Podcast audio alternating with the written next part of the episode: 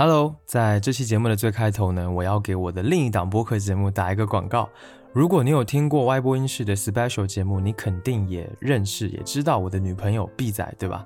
我们两个呢开了一档播客，名字呢叫做《离心利比多》，有一点难记，离开的离，心情的心，力气的力，比较的比，多少的多，离心利比多。我们会在《离心利比多》这档节目里面呢，分享关于这个亲密关系的思考和感受。也会分享我们对于这个世界的观察，然后记录我们的生活。重点就是我们两个是绝对真诚的。我们希望能够透过这一档节目，可以把我们的一些想法分享给更多人知道。现在呢，你就能够去订阅这一档播客，在苹果播客、小宇宙、网易云音乐、喜马拉雅这四个平台都能够找到我们，或者在这一期节目的 show notes 节目内页当中的末尾也能够找到链接。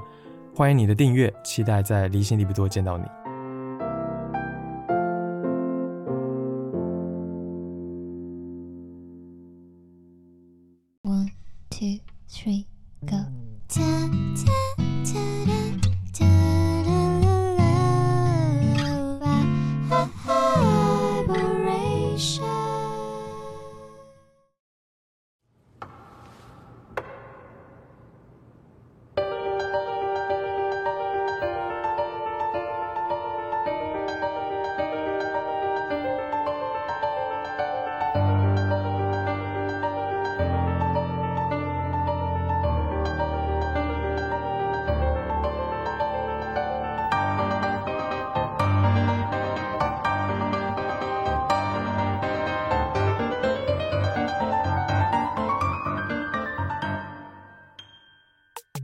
太多，耳朵太少。这里是 Vibration 外播音室，我是十一，欢迎你的收听。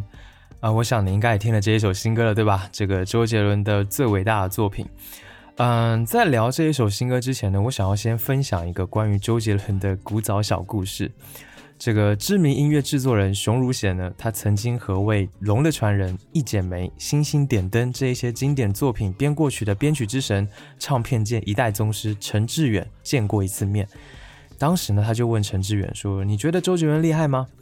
本来以为陈志远会来一个 diss 啊什么的，结果没想到，当时陈志远陷入了长长的思考，沉默了足足三分钟，才缓缓开口说：“厉害。”为什么厉害？陈志远回答的还是很简单，四个字：他听古典。这话是什么意思呢？我的理解是，虽然周杰伦做的是流行音乐，但是呢，他有古典音乐的底蕴和功底。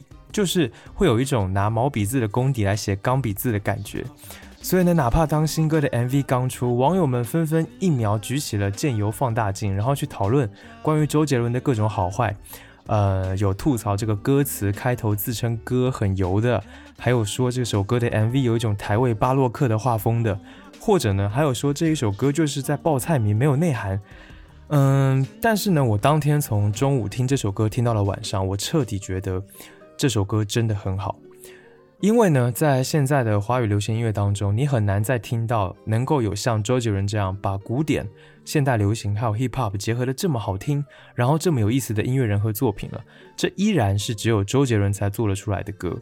有两个点呢，我自己特别的喜欢，一个呢是整体的节奏韵律和氛围，古典和鼓声呢有这个现代流行的这个 hip hop 当中呃 trap 的风格。但是呢，主旋律跟和声的配器呢，却是钢琴、尼龙弦的古典木吉他，还有小提琴的弦乐啊，这些经典古典的乐器，现代和古典的结合对比，营造出了这种和谐的冲突感，很有意思。另外一个点呢，是一个小细节，就是副歌。大部分人我想都听得出来，那段歌声是有一种旧旧的感觉，对吧？那但是呢，这个不完全是。后期做出来的声音特效，而是周杰伦用他在巴黎买的一个五十年代的老麦克风录的。副歌旋律呢本来就是很古典的，然后再用这个老麦克风来录唱，味道特别对。这个就是真复古，是从音乐制作方式上就在做的复古。这个意义是很不一般的，足以看见周杰伦在音乐制作上的理念和一种对过去历史的尊重和致意。这些呢是音乐上的一些感觉，然后是主题上的，就是到底这一首歌是不是像很多酸民说的那样，只是在报菜名，是无意义的堆叠？我觉得不是。最伟大的作品这一首歌的重点不是说它的词到底写了什么，写的怎样，而是要看它给人们带来了什么。我觉得这一首歌给很多人带来了对艺术的新认识。虽然我也认出了不少 MV 当中的艺术家和作品，但是呢，像常玉，我之前就不是很认识，现在我对他有了更多的了解。然后这一首歌出来之后，也有很多对 MV 当中出现的艺术作品的解析，让更多的人真的学到了一些东西，看到了不曾看过的艺术，了解了很多艺术家的生平和作品，获得了除了这一首歌之外的感动。通过一首歌把好的艺术传播给大众，我想这就是这一首歌的意义。我记得去年周杰伦在那个苏富比拍卖行接受采访的时候就说过，他说：“我深信艺术的力量在于它的表现方式不受局限，也没有边界，它不需要刻意去接近，就在我们每一天的生活里随处可见。我有一个很强烈的使命感，我要跟我的歌迷朋友分享我对艺术的体会。最伟大的作品这一首歌，不就是他说得到做得到吗？”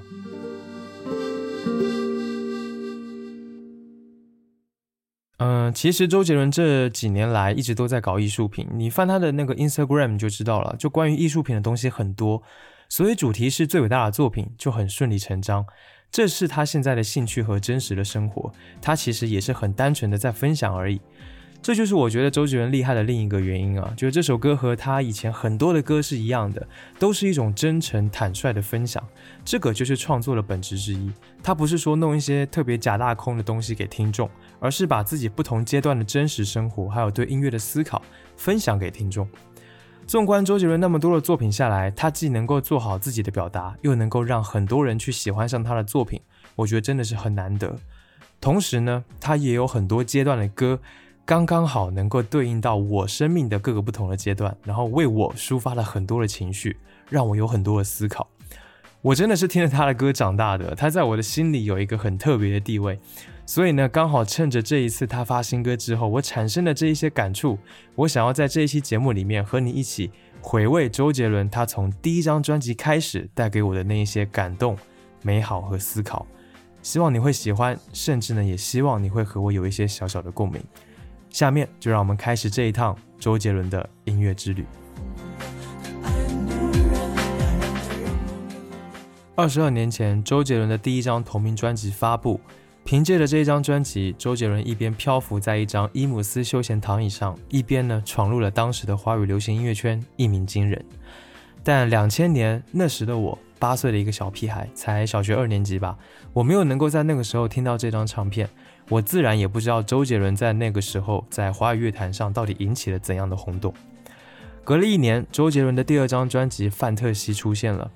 我在一天放学的路上钻进了一家唱片店，在里面撞见了那一个戴着红色帽兜的周杰伦，就哇一张大脸，然后顿时产生了兴趣，用那一个月所剩无几的零用钱买了这张专辑。那个时候，五月天也已经出了第三张专辑。回家听磁带的时候呢，我发现这个歌和五月天的歌也太不一样了吧！我就像是被打开了一扇从来没有看见过的门，然后一不小心踏了进去。这里面呢是一个神奇的世界，这个世界里面有忍者，有老上海，有来自西元前的这个石碑雕塑，还有一组双节棍，甚至呢还有一个国外的古老城堡。我近乎是迷失在里面，听到了从来没有听到过的音乐。出于对于这张专辑的喜爱，我悄悄地从我爸的口袋里面摸了一些钞票，用这个偷来的钱又去买了去年错过的第一张专辑《杰伦》。这两张专辑是我的毕生所爱，是我最初认识的周杰伦的音乐，也是我听华语流行音乐的起点。那个时候我大概是小学三年级了，刚好热爱上打篮球，然后呢就听到杰伦这张专辑里面的这一首《斗牛》，我至今都记得那个时候听到开头周杰伦在哼的曲调。还有从远及近的拍球声，以及后面的那一句，要不要跳一下？啊？跳一下？随便啊。这张专辑每一首歌我都觉得非常的好听，但是为什么好听，我当时真的说不出来。我只是有一种很强烈的感觉，我觉得这个音乐能够打动我。尽管有很多东西我其实听不懂，但是我觉得那些声音很酷，还有他唱的也很酷。娘子、完美主义、龙卷风、反方向的钟。总之呢，第一张专辑的这一些歌都是我能够反反复复听好几遍的，因为真的是太独特了。但是第二张《范特西》是更厉害的，他天马行空的想象力、才华洋溢的创造力，彻底的征服了我，也彻底的掀翻了当时的华语乐坛。《范特西》这张专辑到现在依然被很多人认为是周杰伦最好的专辑，因为呢，他在这张专辑里面创造了完全属于他自己的风格，而且歌曲很多元，曲风也非常的不一样，每首歌都很好听，甚至你现在在听也不会觉得说有过时或者是任何的年代感。那范特西这张专辑当中，《爸，我回来了》这一首歌是对我来说影响最深的，也是小学三年级，我的父母离婚了，我不知道他们为什么要离婚，他们没有告诉当时年幼无知的我。那个时候我对此一点也不了解，我一点也不理解，因为这对我来说太难懂了。我不知道他们到底发生了什么，才让那个时候我们的家那么的不幸福、不快乐。这个时候我听到了《爸，我回来了》这一首歌，我感觉我和这一首歌的氛围还有情绪产生共鸣了。虽然我知道我爸没有打我妈，但是我偶尔就会幻想那个画面，好像只有幻想那个场景，我才能够得到一个原因。这一首歌描述的和我家的状况都是家庭破碎，然后年幼的我。对此无能为力，那种不解、那种愤怒和无所适从，在这一首歌里面，终于得到了一个可以安放的地方。下面我们来听这一首歌。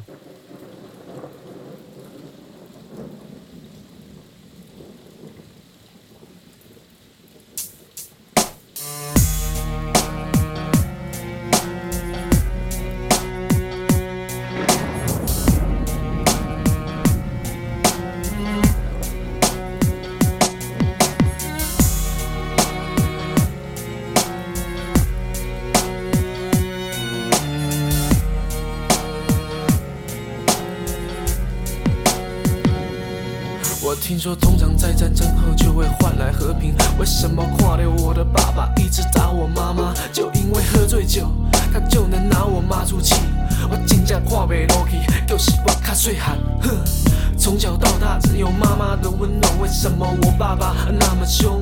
哎呀，如果真的我有一双翅膀，两双翅膀，随时出发，逃到出发，我一定带我妈行。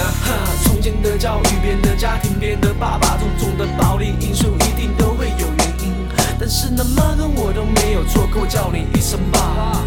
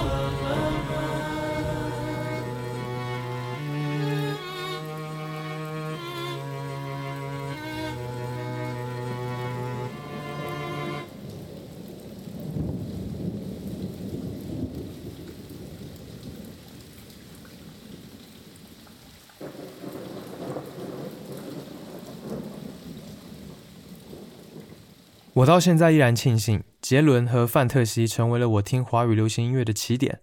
这两张专辑真的是能够跨时代的好东西，是能够成为经典的专辑，也为周杰伦称霸华语音乐铺好了道路。在这两张专辑之后的周杰伦呢，开始了一年一张的发片速度，不断的为我带来惊喜和感动。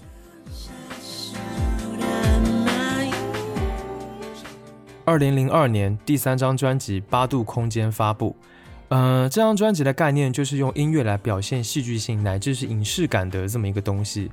那在范特西的成功之后呢？这张专辑周杰伦的创造力，我觉得是更上一步的，因为这张专辑里面每一首歌真的都很有画面感，很有叙事感，而且都很完整。这张专辑里面有太多金曲了，《半岛铁盒》、《龙泉》，对吧？也上过春晚，然后回到过去和爷爷泡的茶，这当年真的都是非常非常火。然后爷爷泡的茶这一首歌，甚至让很多人开始去了解中国的茶文化。但是呢，我最喜欢的不是这一些很火热的歌，而是里面一首相对冷门的歌，叫做《分裂》。呃，这是一首现在乍听起来好像还蛮普通、蛮简单的一首歌，但其实真的我感觉是很有深意的。这个深意呢，不是体现在音乐上的，而是体现在歌词和表达的主题上的。当时呢，有很长一段时间，我觉得这一首歌是一首情歌，但是后来到了高一还是高二的时候吧，我就发现。这首歌不是情歌，它其实是周杰伦写给青春期时候的自己，也是当时写给我的一首歌。分裂这首歌的歌词是周杰伦自己写的，在那么多他写的歌词当中，我觉得这是最好的一首，因为他是真的有强烈的，而且是有内容、有深意的东西要说的，他想要表达的。那这首歌里面的歌词里面说的“你”，其实就是已经在音乐世界获得小小成功的周杰伦，在对以前那个还有着很多烦恼、很软弱的自己说的。包括开头的歌词这么说：“他说坐着我的摩托车，载你缓缓的离开，考不上了好学校，可以不微笑就走。”还有副歌的一段，我也觉得非常的动人：“趁时间还没发觉，让我带着你离开，没有了证明，没有了空虚。”基于两种立场，我会罩着你。然后，呃，他说这不是顽固，这不是逃避，没有人绑着你走才快乐。当时呢，我也觉得周杰伦是在对我唱，你知道，就是我高中的那个时候，已经是一个比较忧郁的一个青少年了嘛，烦恼也很多。所以当听到这一首温柔的、缓缓的歌的时候，我就是真的觉得好像被人懂了，好像被人罩了。所以呢，有一种非常特别的感觉。下面呢，让我们来听这一首歌。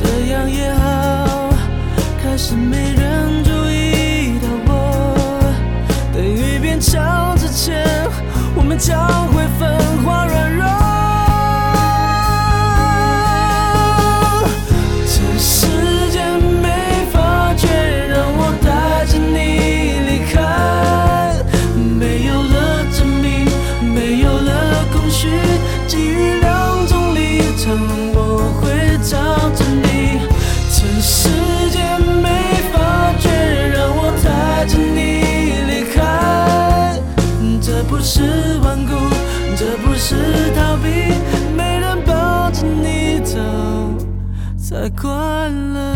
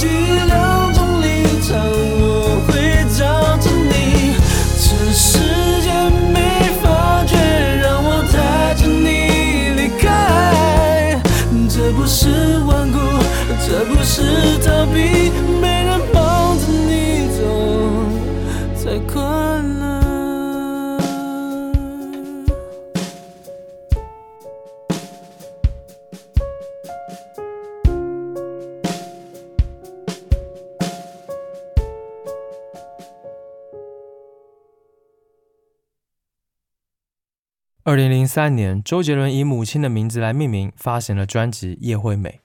如果说八度空间是一张非常向内的，然后做他个人情绪表达的一张专辑，那《叶惠美》就是周杰伦开始外显、开始外化的专辑。恰好呢，这个时期的我也开始渐渐的去关注更多外面的世界。这是一张每一首歌都去做到极致的专辑。他开始做一些狂拽酷炫、屌炸天的作品，比如说《以父之名》，对吧？如果要把周杰伦的歌搞一个排行，《以父之名》绝对是排在第一名的。呃，这首歌它黑帮对罪恶感的主题很少见，然后黑暗、华丽、宗教感的氛围也是近乎在当时独一无二的。其次呢，这一首歌的歌词、曲还有编曲跟演唱都完美的融合在一起，尤其是在词和编曲上特别的突出。这首歌的分析有很多地方都能够看到，我就不说太多了。总之呢，当时这一首歌也算是开启了我一个全新的世界。然后同样极致的还有《东风破》这一首歌，是中国风的巅峰之作，可以说前无古人后无来者了。所谓的中国风当中最看重的意境，在这一首歌里面被发挥的淋漓尽致。当时我和同学就是每一个人都会唱。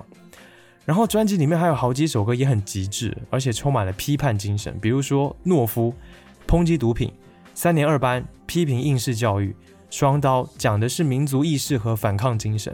这首歌里面那一句歌词超级的经典，说上一代解决的答案是微笑不抵抗。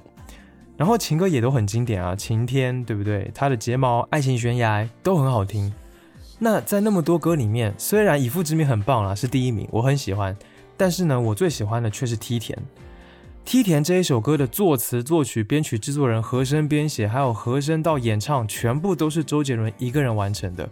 对，就也是他自己写的词，然后感觉也很乱来，但是呢，却反而很有力度，因为你能够感觉到他也是真的想要说点什么的。梯田这一首歌的主题呢，就是在讽刺破坏自然环境的人还有行为，提倡环保，所以呢是很有人文精神，也很有深度的。但是呢，却是用一种有一点黑色幽默的歌词来说出这种沉重的话题。这首歌呢，周杰伦也融合了钢琴、民歌、说唱这种多种的元素，然后用了大量的弦乐和民族音乐的元素，在副歌的唱段还用了台湾原住民的这种传统的唱法，有很强的土地感。这应该算是我的第一首环保歌曲，就是也是这一首歌让年少的我开始关注环保的议题，去开始反思自己乃至人类的很多行为。我至今都记得，当这首歌的副歌那一段原住民的唱段开始之后，我浑身起的鸡皮疙瘩有多多，真的是头皮发麻。当时年幼的我突然意识到说，我住的这个钢筋混凝土的房子，原本可能是一大片绿地或者森林，上面有牛羊鸡群。大树小草，说不定还有小溪，鱼儿在里面自由自在的游。但是盖这个房子的人把那一切都用怪手给铲除了。人类为了让自己住的舒服，其实是牺牲掉很多大自然的东西的。这个想法的出现，这种启蒙和启发，真的对一个小朋友来说是非常宝贵的。这就是我最喜欢这一首歌的原因。然后这一首歌还有个很经典的版本，就是二零零四年的无与伦比演唱会那一段，它的改编非常的精彩，在末尾还加上了这个箫的吹奏，被所有的歌迷封为是神一般的演出。大家记得也可以去找来听听看。下面呢，让我们来听这一首歌《梯田》的原曲。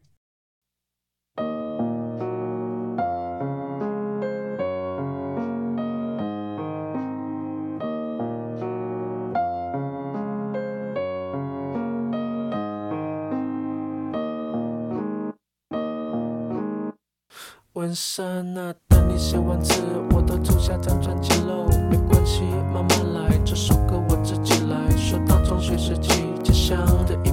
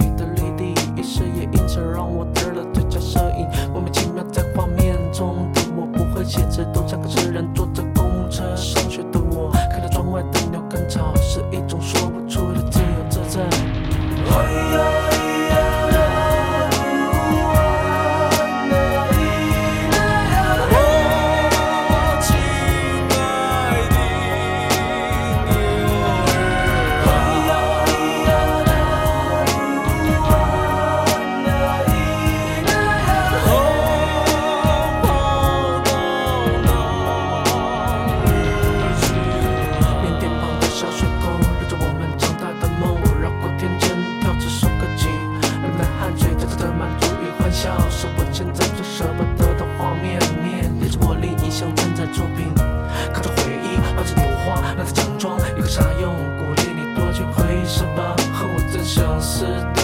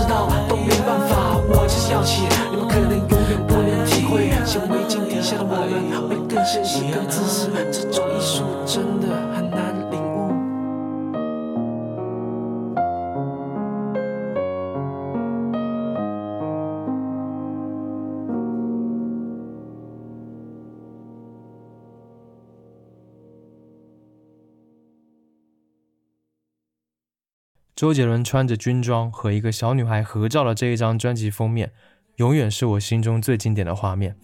那一年的大街上，到处都是在我地盘这儿，还有秋刀鱼的滋味。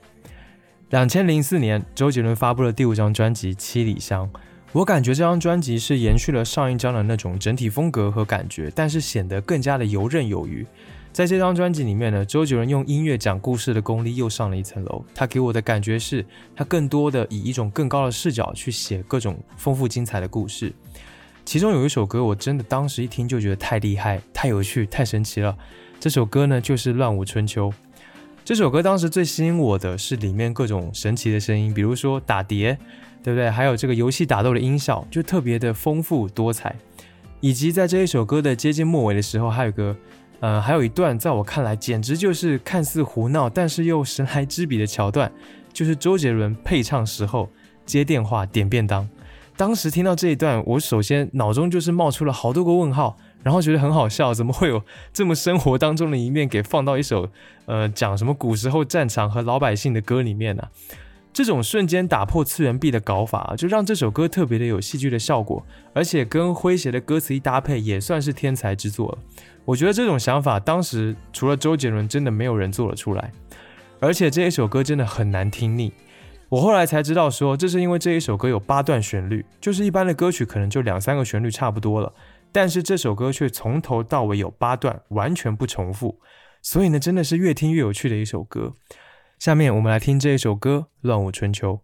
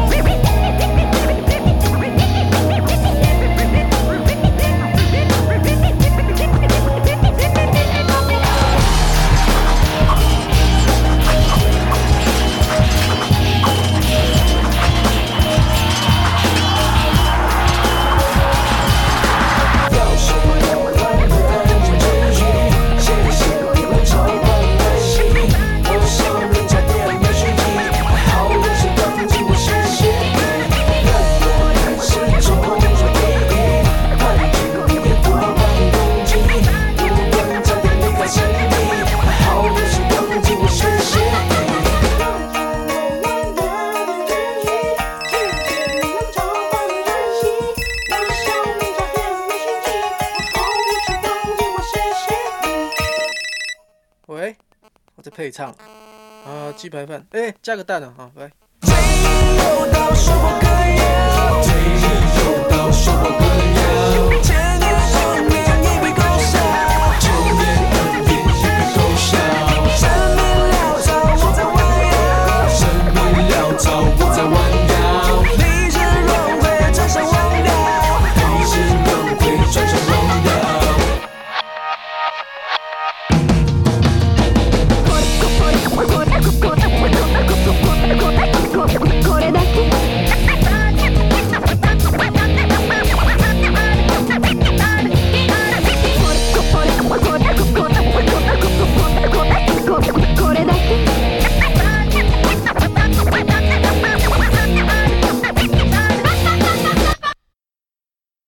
又过了一年的时间，大街上的歌从七里香换成了夜曲、发如雪，有时候还能够听到一路向北。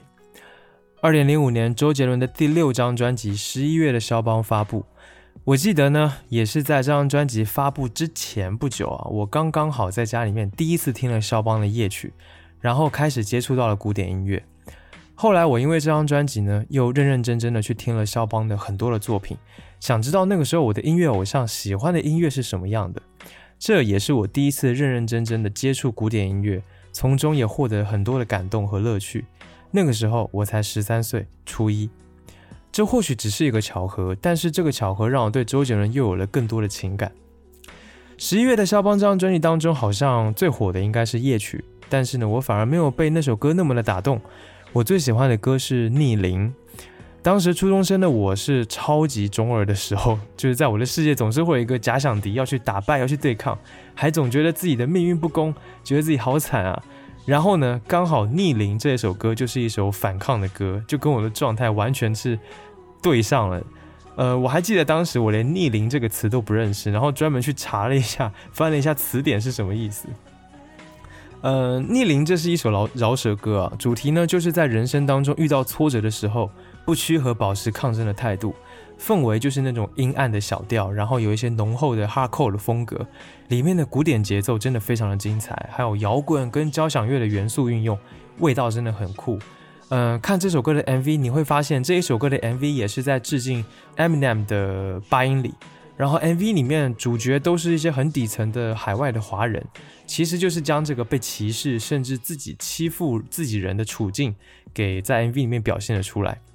初中那个时候，我在学校和另外一个好朋友，我们两个人呢，因为台湾人的身份，所以总是被学校里面的小混混找茬，然后就跟这首歌的 MV 有点像，你知道？然后我就对这首歌特别有感触。所以其实聊到这边，你应该也发现了，我很少喜欢周杰伦的情歌，我喜欢的都是他一些比较中二的，或者是呃别的主题的歌。我想可能一个是因为当时听这些歌的时候，我就处在一个很中二的年纪，所以这些题材更打动我。还有呢，就是当时华语乐坛真的不缺情歌了，就是华语乐坛就是十有八九的音乐都是谈情说爱嘛，只有周杰伦就是一部电影、一本书、一段历史都能够拿来写歌，他的音乐是没有局限性的，这个就很特别。下面就让我们来听这一首歌《逆鳞》。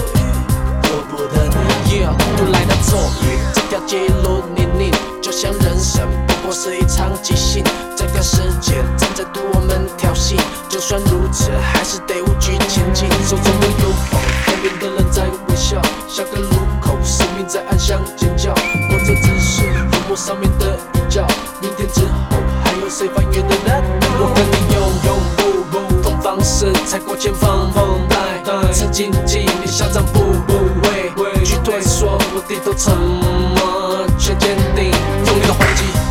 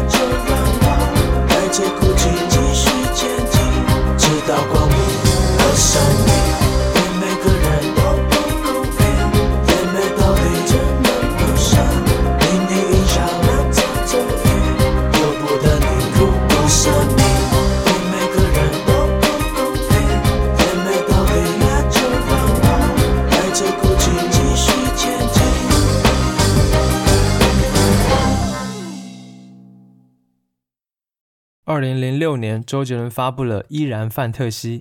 前阵子因为刘畊宏又火了一遍的那一首《本草纲目》，就在这一张专辑里面。《依然范特西》很特别啊，它是我第一次预购周杰伦的专辑。那个时候我记得应该是在呃这个新华书店预购的吧，我还记得那个画面，在一个晴天，初中的我拿着好不容易存下来的钱，跑到柜台上面跟柜台上一个老阿姨怯生生的说我要预购周杰伦的专辑。然后那个老阿姨还不会，就让一个理着平头的小哥给我操作。我记得是要登记的，然后我就写我的名字还有电话，呃，接着就拿到了一张收据。过两三个礼拜好像是要凭借这张收据来拿专辑的。然后我当时就盯着这张收据看了好久，然后把这个收据才好好的对折放到钱包里面。预购真的是一件让人又期待又痛苦的事情。然后为了等那个专辑，当时真的是数着日子在过的，真的很想快点听到周杰伦的新专辑。后来呢，拿到新专辑还没有拆封的时候，我就闻了好久那个包装，打开之后又闻了很久那个塑料 CD 盒，还有歌词本，真的就像是一个宝贝一样拿在手上。呃，哎，现在大家都在流媒体上预购听歌，就很少有能够再有这种实体专辑的感动了。嗯，话说回来，这张《依然范特西》这个专辑可以说是周杰伦真正完全得到大众认可、接受和喜欢的专辑。怎么说呢？里面的歌。呃，不管是听妈妈的话和费玉清合唱的《千里之外》，还是《菊花台》，都打入了中老年人的市场里面，就每个人都会唱，然后每个人都很喜欢。所以呢，这张专辑是奠定了周杰伦一个传唱度的一张专辑。那这张专辑当中，我最喜欢的歌是《夜的第七章》。这一首歌呢是在致敬福尔摩斯，然后黄俊郎写的每一句歌词都对应了福尔摩斯侦探集的故事。而且呢，这一首歌的编曲也很厉害。据说当时的编曲老师林迈可，呃，还有钟兴民，他们为了这一首歌的编曲，整整编了八个月。所以呢，让这一首歌成为了一首非常经典的作品。然后我呢，当时也因为这一首歌，就真的去看了福尔摩斯的作品，非常喜欢，还接触到了更多的推理小说，然后研究起了这个推理小说的类型，什么本格派啊、硬汉派啊、社会派啊等等的。然后高中的时候。呃，就特别喜欢日本的推理小说，最喜欢的是金吉夏彦，还加入了推理社，所以那也是一段很美好的时光。可以说，这也是周杰伦给我带来的一个兴趣吧。下面让我们来听这一首歌《夜的第七章》。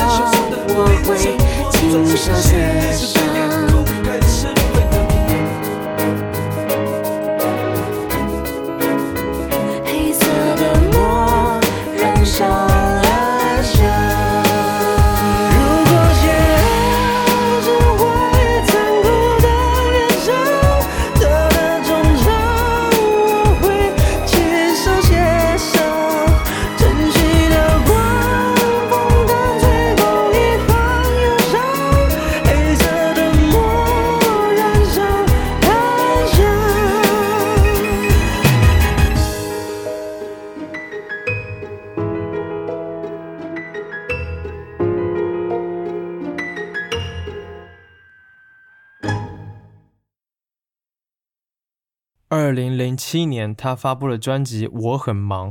呃，这张专辑的名字真的就是周杰伦那个时候的状态啊，就真 真的很忙，又是成立新公司，又是拍电影，又是开演唱会，然后还要录音、制作专辑、发新专辑。呃，我到现在都还记得，我听到专辑里面第一首歌《牛仔很忙》的时候，那种又惊又喜的感觉。一个呢是这首歌的欢快氛围和程度真的很不像是周杰伦会写的，但是歌词里面那种，呃，说什么呃为什么不喝啤酒？因为啤酒伤身体这样的那种幽默和无厘头，又让我觉得很熟悉。呃，从这张专辑开始，我发现周杰伦从他的创作，一直甚至到他整个人都变得更加的松弛还有自在了，好像没有了以前那种特别傲气、特别屌气十足的感觉。然后我记得实体版的专辑还有一个复古题材的乐历吧，那个时候也很喜欢那个乐历啊，这不知道你们记不记得？Anyway，这张专辑有一首歌是必须要提的，那就是《青花瓷》。这一首歌又是一首国民级别的歌，对吧？在当年呢，每一个人都听过，也都会唱，还登上了2008年的春晚舞台。这首歌用的是古典的五声音阶来写作的，来创作的。当这个音乐一响起，就有一幅山水画在眼前呈现出来的感觉。青天细雨，意味深长。而里面的那一句歌词“天青色等烟雨，而我在等你”，真的经典，感动了无数人。嗯，不过这首就这句歌词后面有一个故事，就是天青色其实不是青花瓷的颜色，而是汝窑的颜颜色。最早这首歌的主角是汝窑，而不是青花瓷。然后当时呢，方文山在写这一句歌词的时候，是因为看到了宋徽宗为汝窑定名御批的一句词。雨过天青云破处，这般颜色作将来，灵感一发才写出来的。然后这个歌词里面所描述的这个天青色，它是没有办法自己出现的，它必须要耐心的等待一场不知道何时会降临的雨，才能够在这个积云散去的晴朗的晴天，以天青的颜色出现。这当中的两个“等”字啊，就是天青色等烟雨，而我在等你。这两个“等”字就彰显了爱情当中这种等待的无奈的感觉。然后用烟雨这个词，其实。呃，是纯粹因为烟雨的意境比较美而已。那当时因为担心大众的接受度，这一首歌最后呢就没有叫做《汝窑》，而是改名大众会比较熟悉的《青花瓷》。而这一句歌词呢，方文山自己实在是很喜欢，舍不得删掉，所以呢就保留在《青花瓷》这一首歌里面了。尽管有这么一个将错就错的情况吧，但这首歌还是有着非常大的影响力。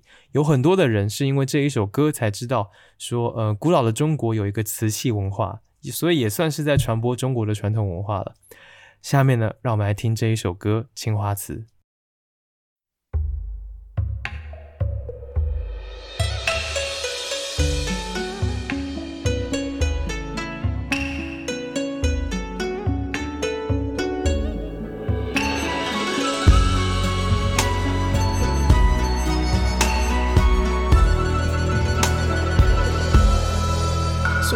勾勒出情话，笔锋浓转淡，平生描绘的牡丹，一如你初妆。冉冉檀香透过窗，心事我了然。宣纸上走笔，只此搁一半。釉色渲染，仕女图，韵味被私藏。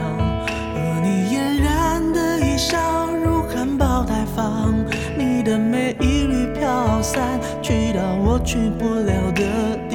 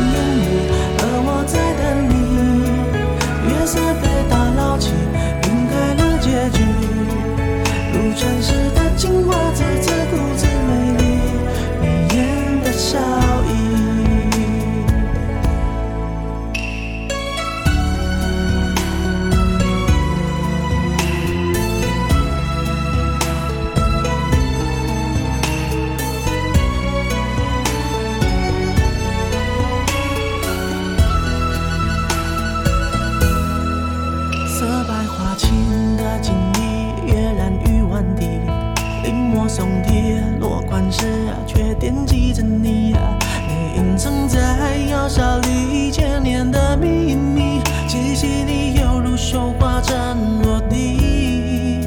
帘外芭蕉惹骤雨，门环惹铜绿。而我路过那江南小镇的等你，在泼墨山水画里，你从墨色深处背影。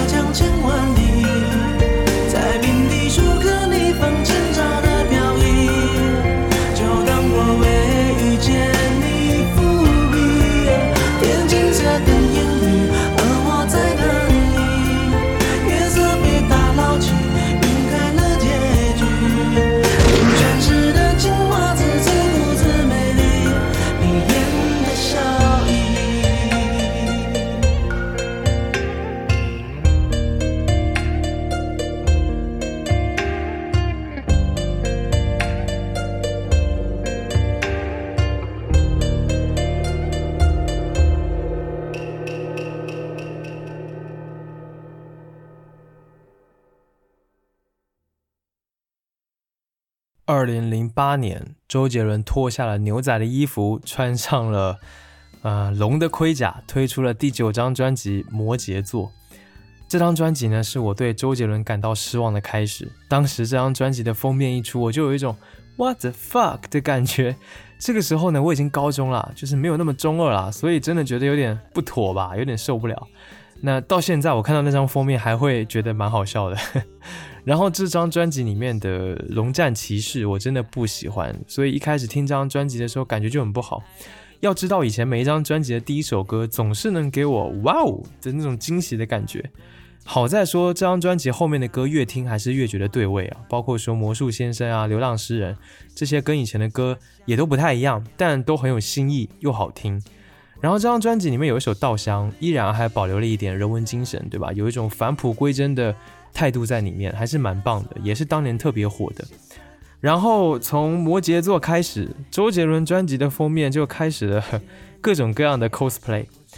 二零一零年的专辑《跨时代》，他 cos 了霸气的吸血鬼；二零一一年的专辑《惊叹号》，他 cos 了看上去贱兮兮的水手；二零一二年专辑《十二星座》。他染了金发，骑上了一头独角兽，我就发现我真的跟不上他了。那同时呢，我也开始着迷，呃，听一些其他的音乐了。华语音乐也听的比较少，就开始追求一些小众的、很特别的东西。所以呢，我觉得从摩羯座开始，我好像有一种和周杰伦分道扬镳的感觉。但是尽管如此，只要他发新专辑、发新歌、拍电影或者干嘛，我都还是会关注他，会想看看他到底在做什么。而且这几张专辑当中，其实也是有很多很好的、我很喜欢的歌，比如说前面说的这个《流浪诗人》，嗯，还有这个免费教学录影带《雨下一整晚》，皮影戏、情商、公公偏头痛、比较大大提琴，就是还是还是不少的。然后当中，尤其是二零一零年的专辑《跨时代》当中的这一首《超人不会飞》，我真的很喜欢。为什么呢？就是这一首歌让我有一种真的有一种走进了周杰伦内心世界的感觉。要知道，从《八度空间》那张专辑之后，周杰伦就不再向外表达那一个细腻的自己了，所以这首歌给我的感动和唏嘘真的是很难得的。《超人不会飞》里面几乎把所有这么多年来对他的那些流言蜚语和攻击，用一种温柔的、轻描淡写、幽默的方式反击了回去。他就像凡尔赛一样的炫耀自己成就的同时呢，也展现了自己很脆弱的一面。我记得有一句歌词，我当时真的听了就笑出来。他说。随时随地注意形象，要控制饮食，不然就跟杜莎夫人蜡像的我不像。然后后面就有一句小小的吐槽，说本来就不像，就是就真的很有周杰伦的风格。然后当时我听了这一首歌之后，感觉也很同情他，就也开始发现说，我自己作为他的歌迷，是不是对他要求太多了？就好在，尽管有那么多人替他对他的人生和音乐不满意，他还是会继续飞，因为他一直以来都知道自己要的是什么。下面让我们来听这一首歌《超人不会飞》。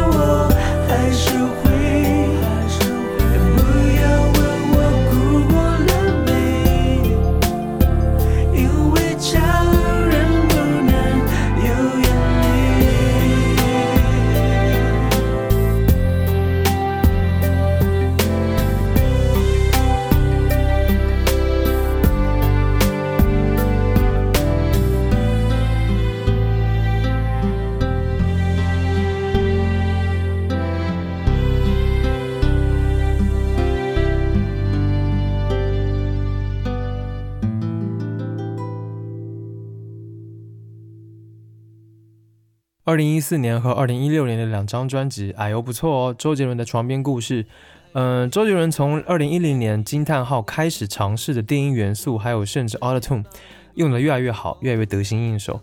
而且呢，周杰伦好像也已经摆脱了所有的评价，他开始随心所欲的在音乐里面炫技了，表达上也变得好像更接地气了，没有那么中二了。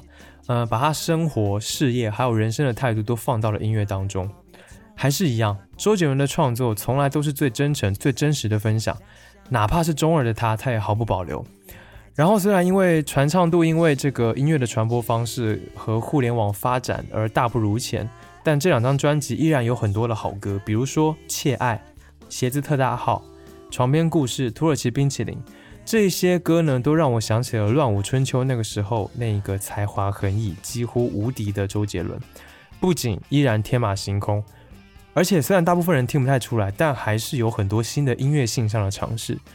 那我最喜欢的这两张专辑当中，最喜欢的歌是手写的《从前》，因为这首歌里面有所有的周杰伦老歌迷的回忆，尤其是后面的那个 rap 的部分，是这一首歌最精髓、最好的地方，就像是一帧一帧你无法再退回去的一些回忆的片段。你可以去翻一翻歌词，然后看看里面是不是藏了很多以前的歌曲的彩蛋。我想我们可以。在这一首手写的从前，找到属于我们的从前。下面我们来听这一首歌。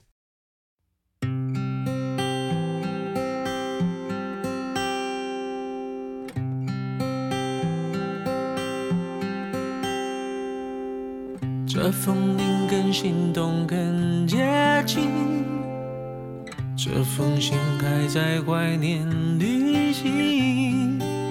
如果的爱情都太年轻，你是我想要再回去的风景。这别离被拼装成秘密，这出去美得像诗句，而我在风中等你的消息，等月光落雪地。等风空然秋季的相遇，我重温午后的阳光，将吉他斜背在肩上，跟多年前一样，我们静静地唱，去任何地方。我看着你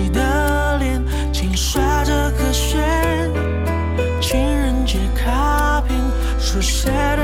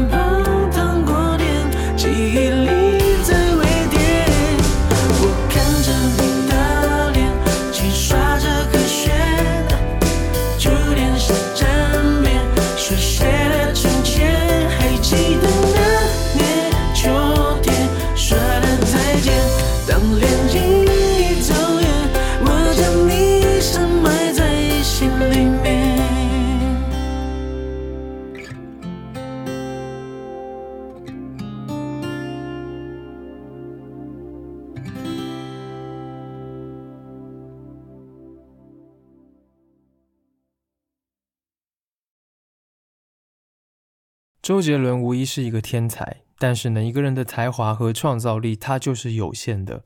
这对于所有的创作者来说都一样，他也总是会有个巅峰。如果在他巅峰的时候，他没有让人看到，没有产生影响力，那无疑是可惜的。但周杰伦刚刚好在实力巅峰的时候，改变了华语流行乐坛，这个都是有目共睹的。所以呢，他也已经过了要证明一些什么的阶段了。他该做的都做了，不该做的也做了。他现在就保持一个呃屌屌的样子，然后爱玩音乐玩音乐，爱干嘛就干嘛。对于现在的我来说就足够了。我知道啊，就是有一些他的歌迷啊，都曾经对他失望过，这当中也包括我，因为我好像既不能接受他的改变，又好像不能接受他的所谓停滞。我们把所有的音乐的期待都放在了他的身上，希望他能够一直保持那个最厉害的样子，每出一张专辑就能够颠覆一次华语乐坛。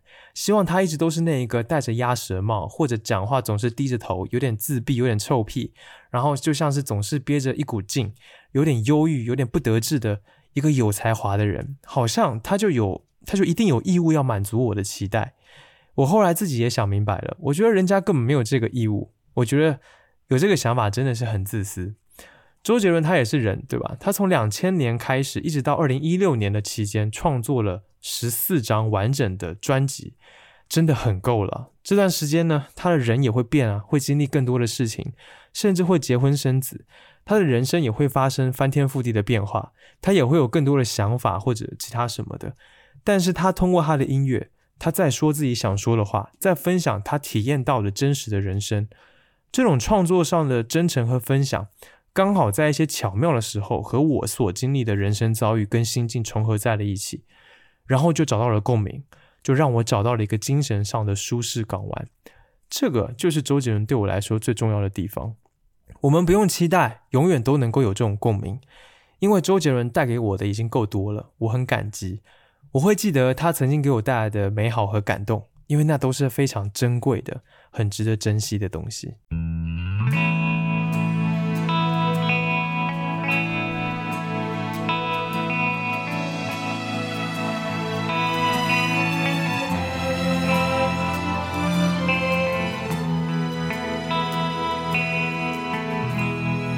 好啦，节目此时也到了尾声，希望你能够喜欢这一期节目。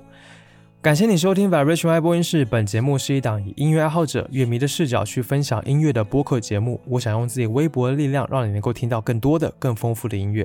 希望你有时间的话，可以到苹果播客 Apple Podcasts 上面来帮节目打分，这对于我来说还挺重要的。谢谢。加入听众群的方式在官网和 Show Notes 当中，欢迎前去查看。